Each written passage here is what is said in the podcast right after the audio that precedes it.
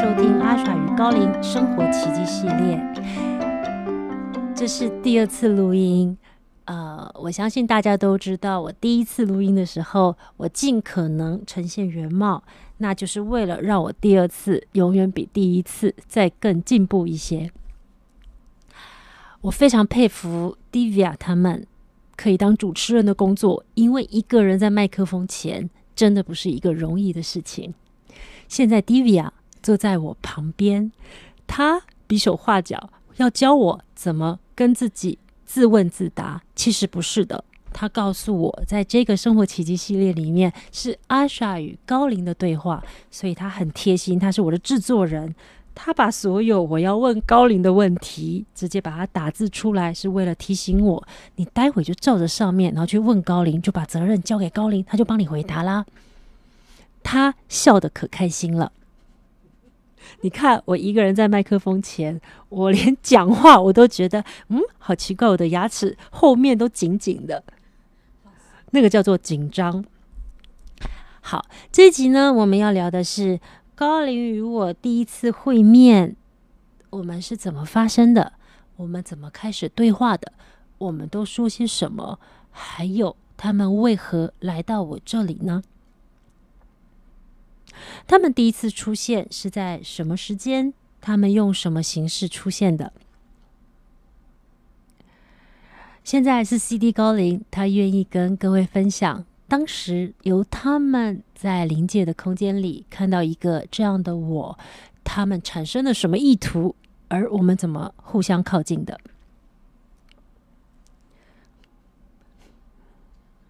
？Hello CD，我是 CD 高林。我为何叫 CD？从一开始他就叫我 CD。在十二年前一个秋天的晚上，我只给他看到了 C。和 D，是因为我是外国人吗？我来自于英语国家吗？其实不是的，在 C D 呢，是我透过他的嘴巴，当我叫他用所谓的光语或所谓的天语发音的时候，其实它代表的是一个宇宙和平的力量。我来到这里是因为。我们希望为地球灌注一些和平的力量，在很多生命的冲撞的时候，看到阿莎，他会吸引来跟他有缘的这些灵魂或人们。我们知道，他正是我们要寻找的人。我们怎么发现他的？我们真的是在灵魂生前就计划好的吗？没错，在灵魂所谓的训练所的时候。我们就说好，我们一起来到这个地方。我赋予阿莎一个特殊的天分，就是可以跟我们这些高龄世界的能量体一直完全完整无缺的连接。但是，真的要透过我们可以对话，它需要有很长的学习跟考验。所以在生前这个计划里面，我们说好，你在二十九岁以前，你。一直找不到自己，你会感觉自己好像很敏感，永远在在意是别人的眼光、世界的眼光、老师的眼光和小小世界父母的眼光，而这个眼光会让你感觉透不过气，因为你被赋予了一个非常敏感的身心，但你身边并没有人会发现这个敏感是需要被照顾的，所以。你不知道自己是谁，你花了好多时间，从一个勉强自己永远在考前几名的人，到高中完全宕机。你在这个过程早就被启动了。为什么我找不到我自己？为什么我没有办法像以前小时候随便就可以让大家期望满意、拍拍手的？为什么我在高中我会宕机？我再也没有办法好好的像所有的学生一样去考前三名。我开始宕机了。如果你记得，在你生前的计划里面，我们告诉你，你在学习的过程里，你的宕机情况会让你必须自己先休学一年，在家休息。所以高三。你自己决定了，我再继续向下去，我真的不知道我自己是谁。而这一份找不到自己的里面，永远都有一个说不上来的悲伤跟痛苦，它注定在你的生命能量里面去让你经验苦难，但外面的人却毫不毫不警觉，你为什么天生下来会这样？这是我们生前的计划。那当你走了好多好多的路，你开始找自己的时候，当你决定要好好成为你生命所谓的天命，或所谓你想要有的生命志向，你开始对老天祈祷。就在这个时候，我们回应你了。我们到你的空间的第一句话，绝对不是“嘿，我们终于相见了”。因为你不会记得我们是谁，你的灵魂记得，但是你不记得。所以我还记得，那是在一个秋天的晚上，在晚上的时候，你躺在那边，你觉得你好像有事情要发生，你开始祈祷自己成为一个这对这个地球可以注入一些好的能量的人。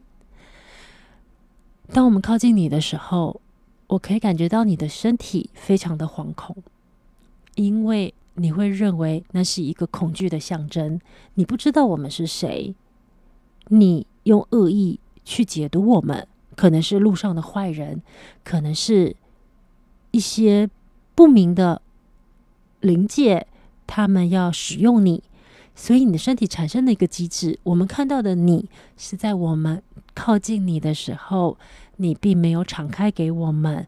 我们不断的在靠近你，所以你感觉你的身体被很大的压力驱策着，所以你不舒服了。而即使我们在呐喊，当下的你或许没有办法清楚听到。我们告诉你，我们是善意的，这是我们灵魂的约定。你放松就不会不舒服了。你总是听不到，你放松你就不会不舒服了。你总是听不到，然后你越压缩，你就越痛，越不舒服。你感觉有不明物体在压迫你。我们开始的第一句话，如果你还记得，我告诉你，Leggy g o d i g o s i dogo，你知道那什么意思吗？就是要告诉你，好久不见，我们终于达成共识了。你终于知道自己是谁了，虽然还有一段很远的路，我们要一起磨合，但是你知道你是谁了。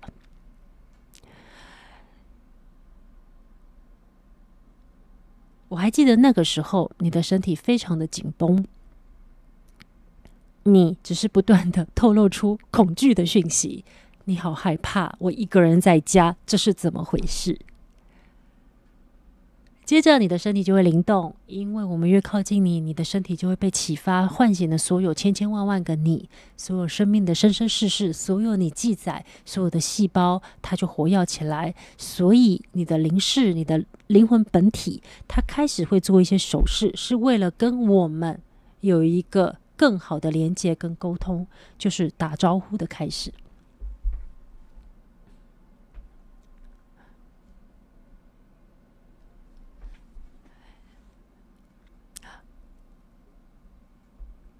我是阿莎，就是呃，刚才是 CD 高龄，但是我一直有一个当时不能理解的是，他们如何让我在一瞬间气场打开，然后我什么东西都感受得到，但是却陷入一个很深的嗯，无法出门，然后像生病一样。我一直不懂的是，如果那是来自于很很正向可以疗愈人的能量，为什么我身体要产生这么多的不适？那时候，CD 高龄有在之后，我们可以开始对话。其实我每我其实花了好多年，是跟他们对话的时候是不信任的，是一种很多的质疑、很多的疑惑，就跟我们人生一样。我们在面对很多工作团队的人，我们有很多的疑问。我们遇到爱情，我们不信任，我们很多的考验，我们很多的询问，我们很多的不明白，甚至感觉受骗的。我跟他们是一模一样的感觉，我怕受骗。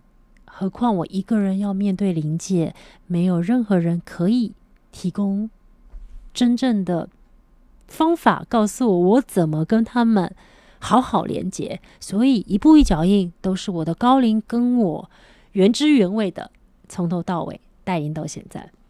我想问他们，就像我们刚才提的，就是为什么你们靠近我如此的不舒服？照道理，一个神性的状态应该会让人很幸福。如果我不舒服了，我怎么知道带出去的能量会不会给人是疗愈跟正向的帮助呢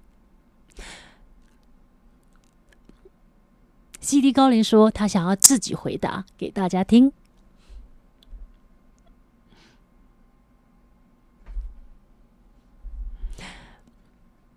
我当然要自己回答，因为我怕你转述会让很多敏感体质或者有这种体质的人吓跑了。你的身体不舒服来自于，因为你要在整个过程里去学习感同身受更多的生命，所有的讯息透过你，一定要你非常的敏锐、同理，带着很深很深的意愿。才有转化的能力与它的流动性。如果你像是一个完全没有心、没有感受的载体，其实那你就当一个神像就可以了。你供大家的膜拜，然后我们把力量送出去。但是为什么 我们需要你这个载体？神像跟你最大的不同是什么？神像跟你最大的不同是，身为人的身体，当高龄的能量透过你，它变得更有生命力，它会转化频率，它不再是一个远在高处他方的能量，然后遥不可及，只能让你膜拜，或甚至你觉得祈求，拜托帮我。生命最美好的是，我们透过你这个载体，我们将这个能量转化成人可以消化的频率。当这个来到你眼前，你非常明白他的起心动念跟内在深处的痛。这时候，这个能量它被运转跟内化，在进入另外对方的时候，它会成为什么？你知道吗？